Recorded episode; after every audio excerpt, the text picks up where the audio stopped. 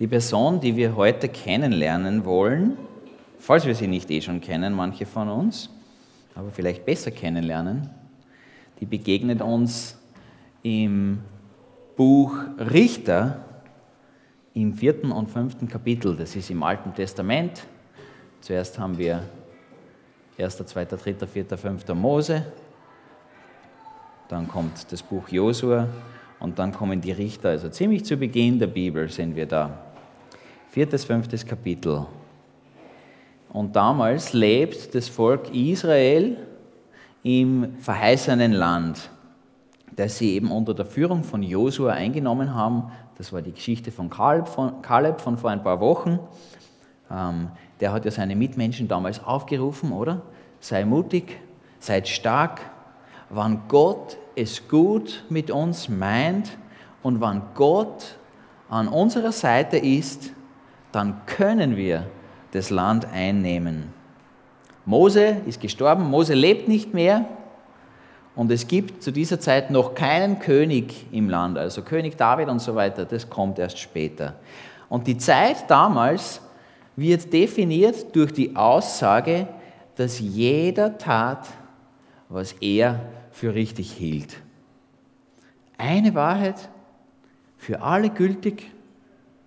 Du hast deine Wahrheit, ich habe meine. Jeder macht sich das Leben, wie es ihm gefällt, oder? So irgendwie geht es bei der Bibi Langstrumpf. Genau so war das damals. Erinnert uns vielleicht an die Zeit heute, oder? Ist überhaupt nichts Neues, was wir erleben, merken wir gleich.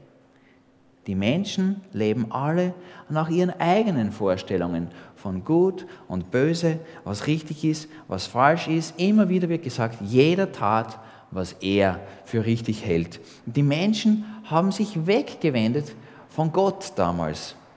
Und anstatt ihm zu folgen, anstatt dass sie Gott nachfolgen, verfolgen sie ihre eigenen Träume. Und zu dieser Zeit setzt Gott die sogenannten Richter im Land Israel ein. Und ihre Aufgabe ist es damals, dass sie das Volk immer wieder aufrütteln, um, um es zu retten, zurück zu Gott zu rufen. Und obwohl sie sich treulos von Gott immer wieder abwenden, der sie ja eigentlich alle befreit hat, damals aus Ägypten und so weiter, lasst Gott die Menschen nicht in ihrer Verlorenheit. Nur weil die Menschen untreu sind, ist Gott nicht untreu, sondern Gott bleibt seinem Volk treu und er sendet einzelne Personen zur Rettung. Und eine solche Richterfigur, die wollen wir heute gemeinsam anschauen. Und sie ist sehr besonders, weil wir uns, können wir uns vorstellen, in einer Zeit damals befinden, in einer Kultur, in einer Gesellschaft, die patriarchalisch geprägt und strukturiert ist. Also die Männer und vor allem die Väter sind diejenigen, die Autorität haben. Es herrscht ein krasser Unterschied zwischen der Rolle und der Autorität von Männern und von Frauen. Und die Frau ist generell einfach ein Besitzstück. Sie ist etwas, das dem Mann gehört. Und sie wird nicht einmal als Erbin eingesetzt eigentlich und schon gar nicht in eine Position von Autorität. Es ist überhaupt kein Platz dafür. Und in Israel werden zwar Frauen nicht unterdrückt zu dieser Zeit, aber doch steht Deborah krass aus dieser Zeit und aus ihrem Zuhause heraus. Seit 20 Jahren ist jetzt Israel unterdrückt. 20 Jahre lang ist ein fremder Herrscher, der kananitische König Jabin, so heißt er, der wohnt in einer Stadt, die heißt Hazor, keine Ahnung, wo das ist, ich war noch nicht dort. Der ist an der Macht. Seit 20 Jahren unterdrückt er das fremde Volk. Die Israeliten sind verzweifelt, kann man sich vorstellen. Und sie schreien, sie schreien zu Gott um Hilfe, weil dieser König Jabin hat einen mächtigen Heerführer, ein böser Mann, der heißt Sisera, und er quält grausam das Volk. Dafür ist er bekannt. Er ist berühmt als derjenige, der die Israeliten quält. Und er ist stolz. Er ist stolz worauf? Auf seine Armee. Er hat eine spezielle Armee. Er hat 900 eiserne Streitwagen. Die sind sein ganzer Stolz. Er befehligt die. Und Gott hört. Gott hört das Schreien von seinen Kindern und so setzt er wieder eine Person ein, um dem Volk, das ihm gehört, zu dienen. Das ist die Deborah. Und in Richter 4, die Verse 4 bis 5 lesen wir, Deborah, eine Prophetin, die mit Lapidot verheiratet war, war zu dieser Zeit Richterin in Israel. Sie wohnte unter Deborahs Palme zwischen Rama und Bethel im Bergland von Ephraim, das ist nördlich von Jerusalem. Und die Israeliten gingen mit ihren Rechtsstreitigkeiten zu ihr. Das heißt, Deborah ist eine durch und durch außergewöhnliche Frau. Und sie ist wirklich bewundernswert eigentlich, wenn man darüber nachdenkt. Sie, sie befindet sich in einer Rolle, in einer Position, in einer Aufgabe, die üblicherweise klar und deutlich damals Männern gehört. Oder? Sie hat ihren Sitz unter dieser Palme, die sogar nach ihr benannt ist, und sie ist eine Prophetin und sie ist Richterin. Das ist, das ist ihr Beruf sozusagen. Und eine, eine Prophetin, das bedeutet, Gott spricht zu ihr aber Gott spricht nicht nur zu ihr, sondern Gott spricht durch sie zu den Menschen. Und eine Richterin, das heißt, Deborah ist klug, sie ist weise, sie muss wichtige Entscheidungen treffen und das ganze Volk kommt zu ihr, alle, damit sie sich um ihre legalen Fragen eben kümmert, wenn es da Streitereien gibt um irgendwas. Aber als Richterin ist sie nicht nur für eben, ist sie nicht einfach nur eine Entscheidungshilfe, wenn es irgendwelche Streitereien gibt, sondern als, als Richterin ist sie gleichzeitig Legislative und Exekutive. Das heißt, sie, also sie trifft wirklich die wichtigsten Entscheidungen, die damals die es gibt im, im Land. Sie trägt militärische Verantwortung. Und vor allem ist sie eine große Autorität im Land. Und damit fängt eigentlich die Geschichte an. Woher wissen wir, dass Deborah eine Position der Autorität innehat. Wenn man genau zuhört, wie sie jetzt mit dem israelitischen Heerführer Barak kommuniziert, merken wir das vielleicht. Ich lese die Verse 6 und 7. Eines Tages ließ sie, also Deborah, Barak, den Sohn von Abinoam, der in Kedesh im Land von Naphtali lebte, zu sich rufen. Sie lässt ihn rufen. Sie sagt zu ihm, der Herr, der Gott Israels, befiehlt dir, sammle 10.000 Krieger aus den Stämmen, Naphtali und Sebulon, und zieh mit ihnen auf den Berg Tabor. Ich will Sisera, Jabins Heerführer, mit seinen Streitwagen und Kriegern zum Fluss Kishon locken. Dort werde ich dir den Sieg über ihn schenken. Von ihrem Sitz aus, wo sie sich befindet, sendet sie Kunde zu diesem Mann und sie lässt ihn vor sich treten. Holt ihn her zu mir. Und wie sie mit ihm redet, oder? Der Herr befiehlt dir. Sammle die Krieger. Zieh auf den Berg Tabor. Die Frau hat Feuer, oder? Die schafft an. Und Barak, der Heerführer, der hegt nichts als Bewunderung und Respekt für diese Frau. Er sagt ihr nämlich als Antwort, wenn du mitkommst, Deborah, dann gehe ich. Aber wenn nicht, gehe ich auch nicht. Er setzt seine Hoffnung auf diese Frau. Wenn sie dabei ist, dann wird es gelingen geben. Wenn sie nicht mitkommt, dann brauche ich es gar nicht probieren, oder? Die zwei, die sind ein Paar, das einfach total ungleich ist. Ungleicher geht es gar nicht. Sie sagt an und er springt wo wir Zögerlichkeit da bei ihm finden, Zurückhaltung, da begegnet uns Initiative bei der Deborah. Sie sagt, dorthin, jetzt. Und es wird deutlich, dass ihm das nicht hoch angerechnet wird, dass er so tut, weil seine Ehrfurcht am falschen Platz ist. Wir lesen von Deborahs Antwort in den nächsten Versen, Richter 4, die Verse 9 und 10. Gut, entgegnete sie zu ihm, ich komme mit dir. Doch dieser Feldzug wird dir keinen Ruhm bringen, denn der Herr wird einer Frau den Sieg über Sisera schenken. Und Deborah machte sich auf und zog mit Barak nach Kedesh. In Kedesh rief Barak die Stämme Sebulon und Naphtali zusammen und 10.000 Krieger zogen mit ihm. Deborah begleitete sie. Das heißt, Deborah und dieser Barak, sie machen sich gemeinsam auf den Weg nach Kedesh und hinter ihnen, hinter den beiden ziehen die ganzen israelitischen Herrscher. 10.000 Mann. Und Gott wollte eigentlich Barak den Sieg schenken, oder? Er hat gesagt, ich gebe dir diese Leute in die Hand. Was für ein ehrenvoller Sieg wäre das gewesen für ihn. Er wäre berühmt geworden im Land als derjenige, der den Feind, der seit 20 Jahren uns besetzt und uns unterdrückt, er hätte ihn besiegen dürfen. Aber diese Ehre wird ihm genommen, die soll nicht mehr Barak gehören. Und dieser Sisera, der feindliche Heerführer, der hört davon.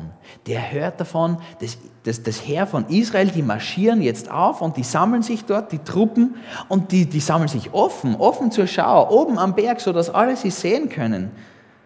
Am Berg Tabor. Und Sisera, der schluckt einfach den Köder. Der nimmt diese Herausforderung an und der denkt sich, das ist meine Gelegenheit. Und er nimmt ebenfalls Stellung mit seinem Heer.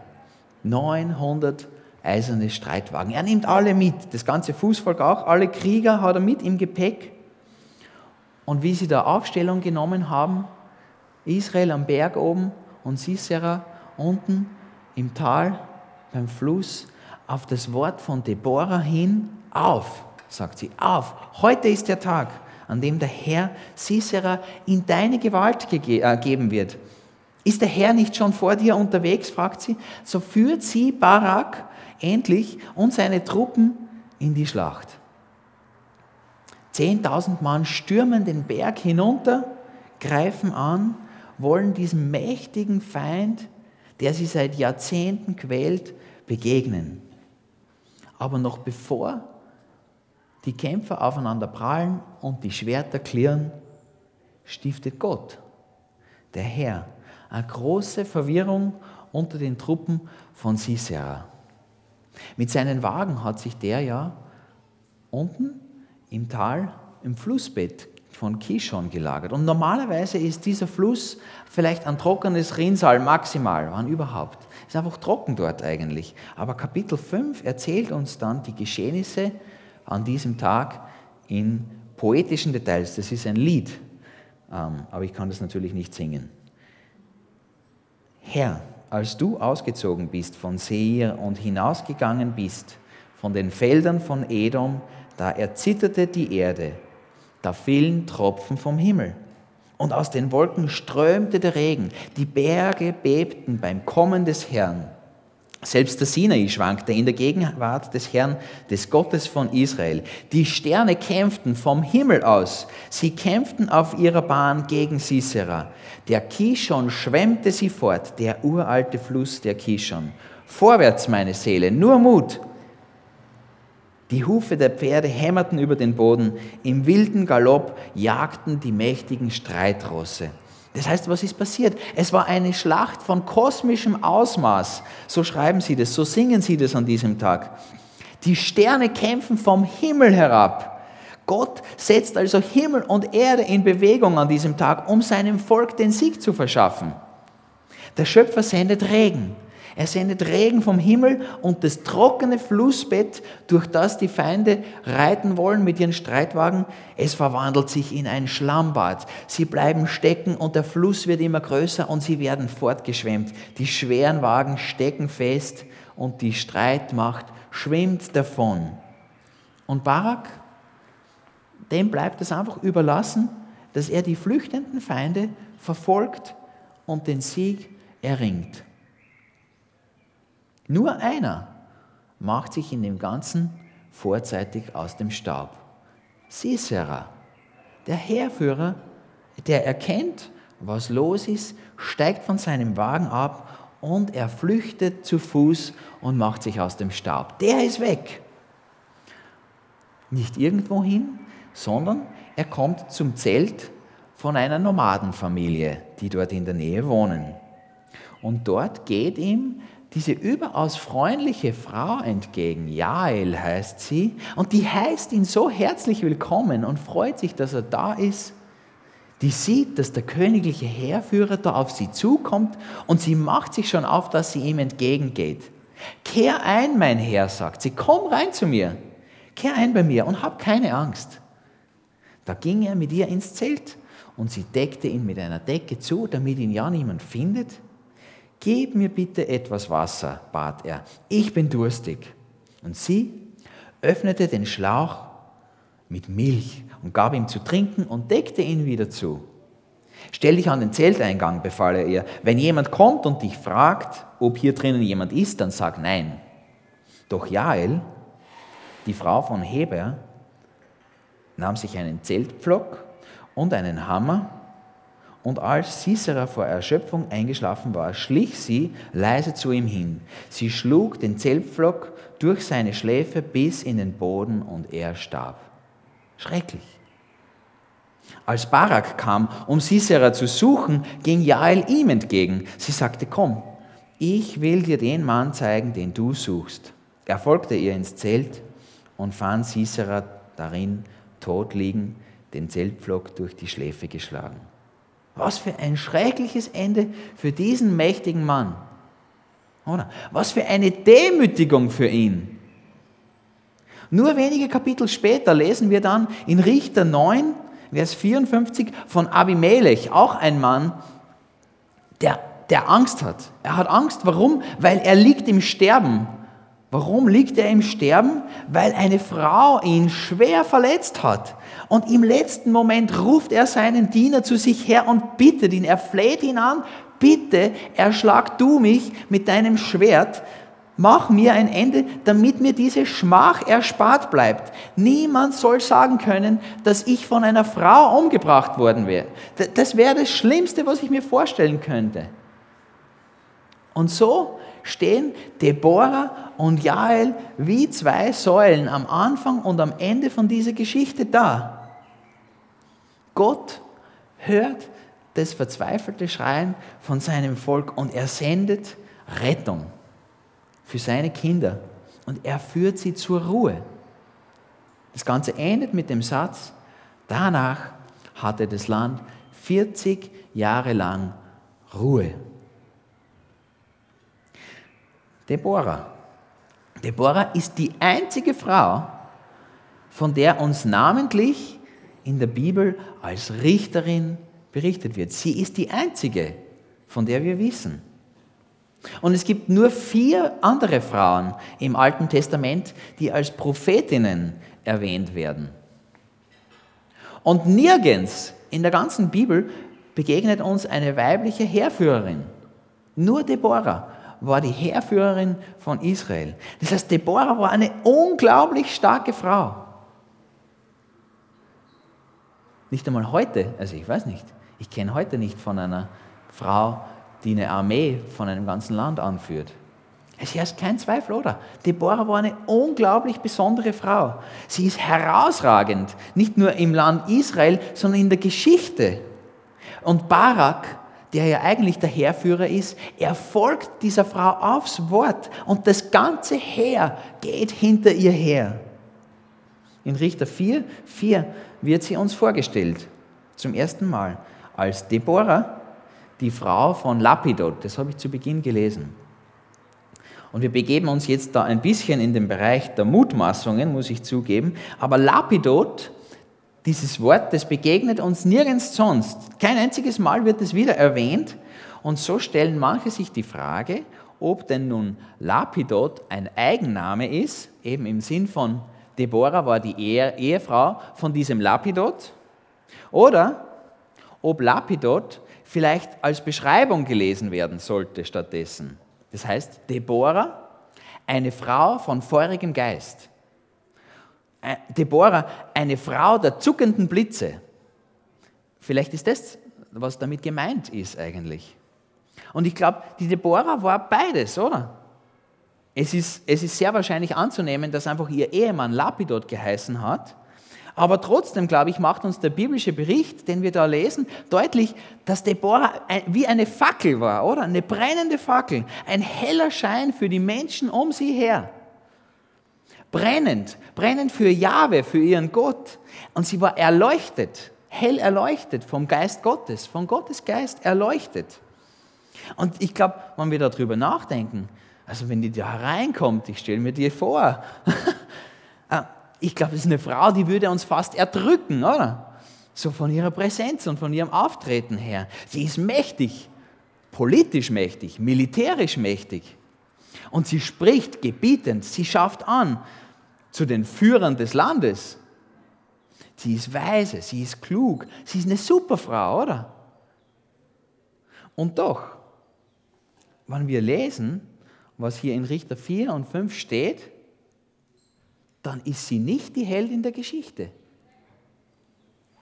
Sie ist zwar die Hauptfigur in diesen zwei Kapiteln, aber trotzdem liest sich Richter 4 und 5 nicht als die Geschichte Deborahs. Weil in all ihren Rollen und Aufgaben und ihren vorzüglichen Talenten bleibt Deborah mir zumindest als eine unglaublich demütige Person in Erinnerung. In ihrer Biografie, finde ich, da kommuniziert sie uns als Leser, es geht nicht um mich. Es geht nicht um mich. Es geht hier um Gott. Er ist der Held. Und mein, mein Leben, das ist bloß wie so ein, mein Leben ist nur der Streitwagen, auf dem Gott unterwegs ist, auf dem er seinen Triumphzug hier und heute vollzieht vor euren Augen. Deborah spielt sozusagen die Rolle von einem Baustein in Gottes Hand, den er einsetzen darf, wie es ihm gefällt. Wie er will, darf er Deborah einsetzen. Und so ist eine, sie ist eine starke Frau, die von einem allmächtigen Gott erzählt. Deborahs Leben feiert Gott. Und ich glaube, deshalb ist Deborah für uns kein Übermensch, sondern durch und durch nahbar. Sie ist nicht eine Frau, von der man Angst haben müsste oder neben der man sich klein vorkommt, sondern sie ist ein Vorbild, glaube ich. Vorbild für Frauen und Männer. Sie ist ein Vorbild für dich und für mich. Weil es sind nicht ihre besonderen Begabungen, die sie so nachahmenswert machen. Nicht so, dass ich so werden will wie die Deborah, weil sie so weise und klug und stark und was auch immer ist. Es ist nicht ihr Einfluss und auch nicht ihre Weisheit, die sie für den Barak so anziehend machen es hat damals wahrscheinlich andere einflussreiche Personen auch gegeben und andere Leute, die weise waren und gute, kluge Entscheidungen getroffen haben. Aber Barak will Deborah an seiner Seite haben, weil Gott mit ihr spricht. Und weil Gott durch sie spricht. Und weil Gottes Geist offensichtlich in ihr wohnt. Diese Person will er neben sich haben. Und ich glaube, so eine Person wollen wir auch, sollten wir auch neben uns haben. Aber ironischerweise ist genau das der Punkt, den die Deborah kritisiert, dass er genau das will.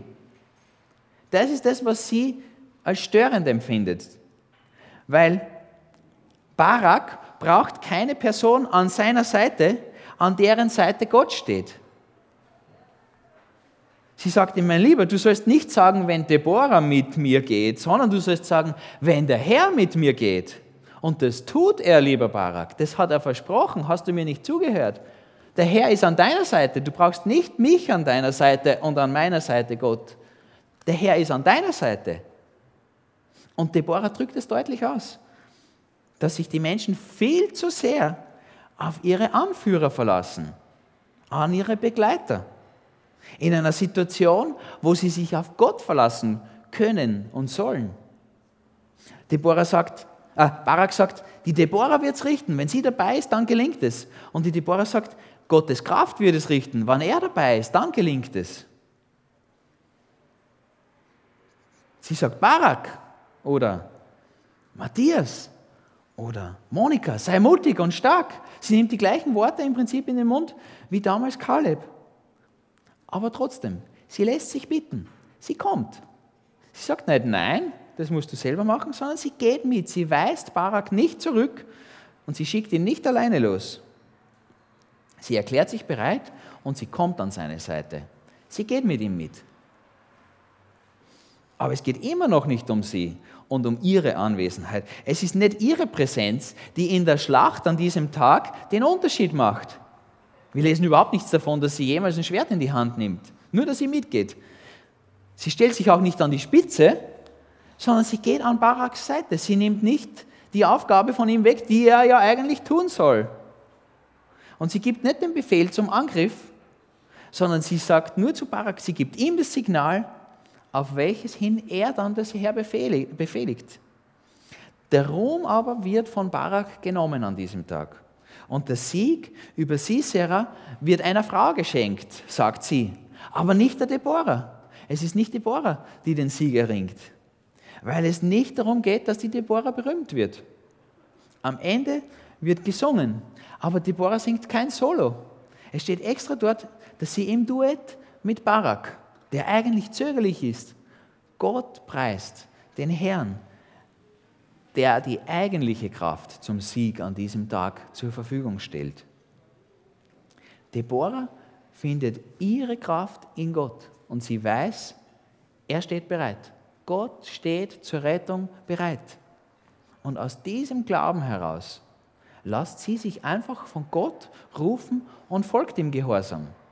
Ob das als Prophetin ist, ob das als Richterin ist oder ob das einfach als Begleiterin für Barak ist. Und ihr Loblied auf Gott und auf seine große Rettung ist gleichzeitig ein Tadel all jenen gegenüber, die glauben, dass sie einfach neutral bleiben können, wann Gott spricht. Gott hat was gesagt und die Menschen bleiben einfach neutral.